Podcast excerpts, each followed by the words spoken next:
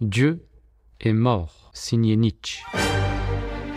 Si cette parole a été le cri de guerre de l'athéisme militant, elle a été pour moi une véritable source d'inspiration et de transformation intérieure. L'athéisme philosophique de Nietzsche a paradoxalement réveillé et stimulé ma quête intérieure de Dieu. De manière générale, la philosophie, en tant qu'aspiration à la sagesse, a énormément contribué à nourrir mon cheminement spirituel et à comprendre le sens profond de ma religion. Et c'est de ce mariage entre philosophie et spiritualité qu'est né l'olivier, symbole coranique du savoir intemporel. L'olivier est une académie qui dispense un enseignement qui conjugue harmonieusement philosophie et spiritualité. La première pour apprendre à conduire ses idées et sa pensée, et la seconde pour apprendre à guider son âme. Si vous êtes aussi habité par une quête ou tiraillé par des doutes, ou si tout simplement vous éprouvez le besoin de réfléchir ou de cheminer, nous serons heureux de vous compter parmi nos académiciens et faire partie de cette belle aventure à l'ombre de l'olivier.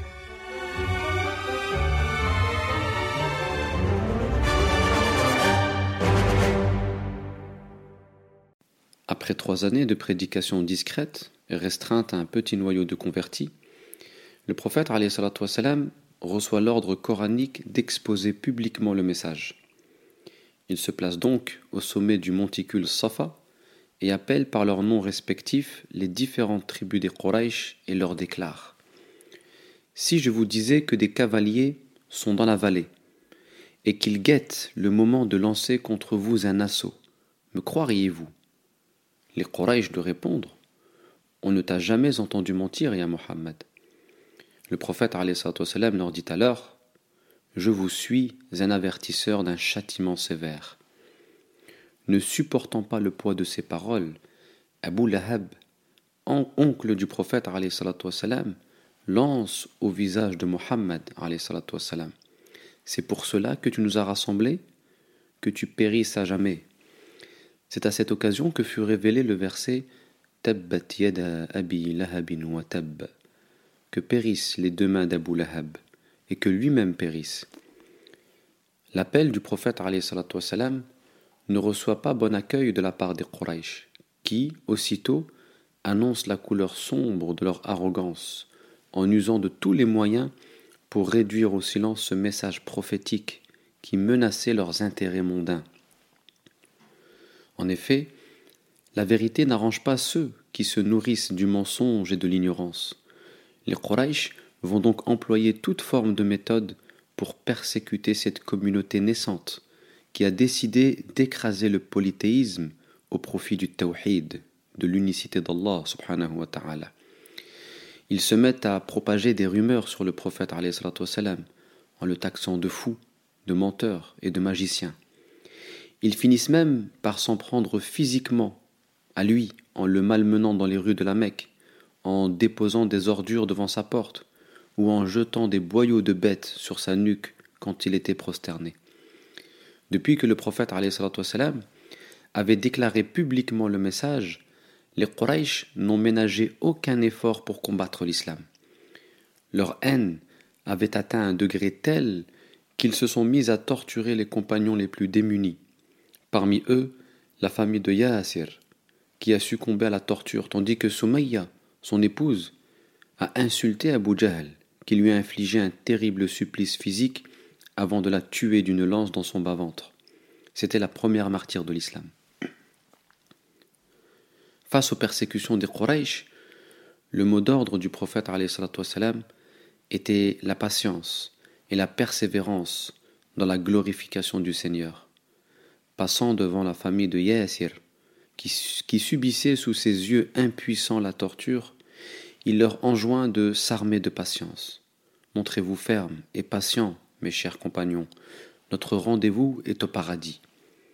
Le prophète avait éduqué ses premiers compagnons à trouver refuge dans le secours de Dieu, à puiser la force de résister aux épreuves des Quraysh dans la prière, le souvenir et la méditation. Et quand un compagnon était gagné par une certaine forme de faiblesse ou se montrait impatient face aux persécutions, il n'hésitait pas à employer des mots forts, car le prophète avait le souci d'édifier des personnalités fortes, capable de faire face aux tempêtes de la vie.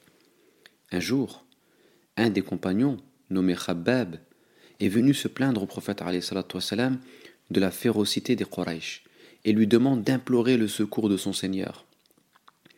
Mais le prophète répond d'un ton ferme Avant vous, on mettait l'homme dans une fosse et on le sciait à partir de la tête en deux parties. Les dents de la scie traversaient sa chair et son os, sans que cela le détournât de sa religion.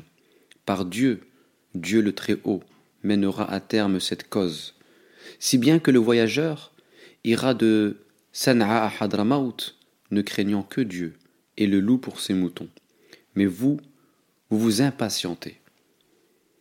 Dans l'épreuve, il ne faut tolérer aucune forme de relâchement moral ou spirituel, parce que c'est surtout quand l'épreuve se fait sentir qu'il faut savoir se montrer particulièrement lucide et éveillé. C'est là que la patience prend sens et qu'elle a du mérite. Le prophète wassalam, éduquait ses compagnons à rester debout dans l'épreuve. Et ceci nous amène à retenir quatre enseignements. Premièrement, la vie est entièrement tissée d'épreuves. Elle est par nature éprouvante. Il n'y a pas un instant de notre vie qui n'est pas épreuve. Chaque souffle, chaque moment de notre existence est une épreuve qui met à l'épreuve notre conscience. Chaque moment de la vie est soit une opportunité de se souvenir de Dieu, soit l'occasion de se perdre dans, l'insouciance. Seule la mort délivre définitivement des épreuves de la vie. Quand on sort d'une épreuve, c'est pour en vivre une autre, et ce jusqu'à rejoindre notre demeure intermédiaire. Si Dieu me délivre de l'épreuve de la pauvreté, c'est aussitôt pour me faire vivre l'épreuve de la richesse.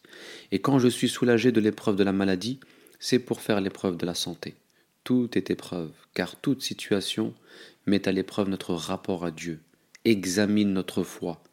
Quelle est la qualité de notre relation à Dieu dans la pauvreté et dans la richesse, dans la maladie et dans la santé? Deuxième enseignement, L'épreuve permet de réveiller des potentialités en sommeil chez l'être humain.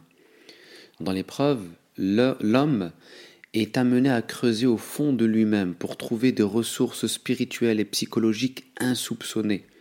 Dans l'épreuve, il se découvre et se surprend en accédant à un riche espace de son intériorité qu'il n'aurait jamais perçu autrement que par l'épreuve. En effet, l'épreuve est une forme de pressoir qui permet d'extraire le jus quintessentiel de l'homme. La souffrance est un véritable moment de fécondité spirituelle qui permet à l'être humain d'accoucher des belles potentialités qu'il habite pourvu qu'il sache se montrer résistant.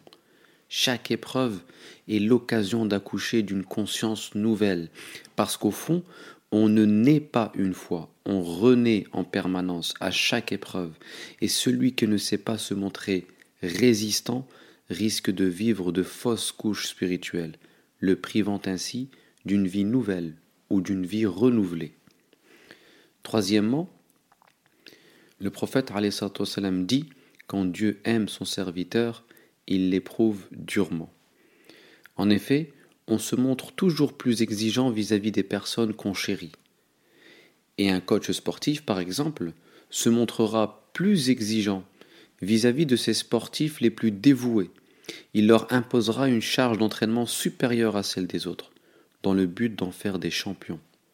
Ainsi, Dieu attendra toujours plus de ses serviteurs qu'il aime particulièrement, en leur imposant une charge d'épreuve assez lourde afin d'en faire des champions sur le terrain de la vie. Et le fait de maintenir le serviteur dans l'épreuve est un véritable signe d'amour d'Allah subhanahu wa ta'ala. En effet, Dieu maintient son serviteur bien-aimé dans la cage de l'épreuve parce qu'Allah apprécie sa compagnie. Il apprécie le chant mélodieux des cœurs qui invoquent Dieu dans l'épreuve. Quatrième enseignement, le prophète nous enseigne dans son attitude face à la cruauté des Quraysh que c'est dans l'éducation spirituelle qu'on trouve la force de la patience et de la résistance aux épreuves de la vie. Celui qui sait se mettre à genoux, à genoux devant Dieu sera se tenir debout dans l'épreuve. Celui qui sait se mettre à genoux devant Dieu saura se tenir debout dans l'épreuve. Wallahu a'lam. Wassalamu alaikum wa rahmatullahi wa barakatuh. Dieu est mort, signé Nietzsche. Si cette parole a été le cri de guerre de l'athéisme militant, elle a été pour moi une véritable source d'inspiration et de transformation intérieure. L'athéisme philosophique de Nietzsche a paradoxalement réveillé et stimulé ma quête intérieure de Dieu. De manière générale, la philosophie, en tant qu'aspiration à la sagesse, a énormément contribué à nourrir mon cheminement spirituel et à comprendre le sens profond de ma religion. Et c'est de ce mariage entre philosophie et spiritualité qu'est né l'olivier, symbole coranique du savoir intemporel. L'olivier est une académie qui dispense un enseignement qui conjugue harmonieusement philosophie et spiritualité. La première pour apprendre à conduire ses idées et sa pensée, et la seconde pour apprendre à guider son âme. Si vous êtes aussi habité par une quête ou tiraillé par des doutes, ou si tout simplement vous éprouvez le besoin de réfléchir ou de cheminer, nous serons heureux de vous compter parmi nos académiciens et faire partie de cette belle aventure à l'ombre de l'olivier.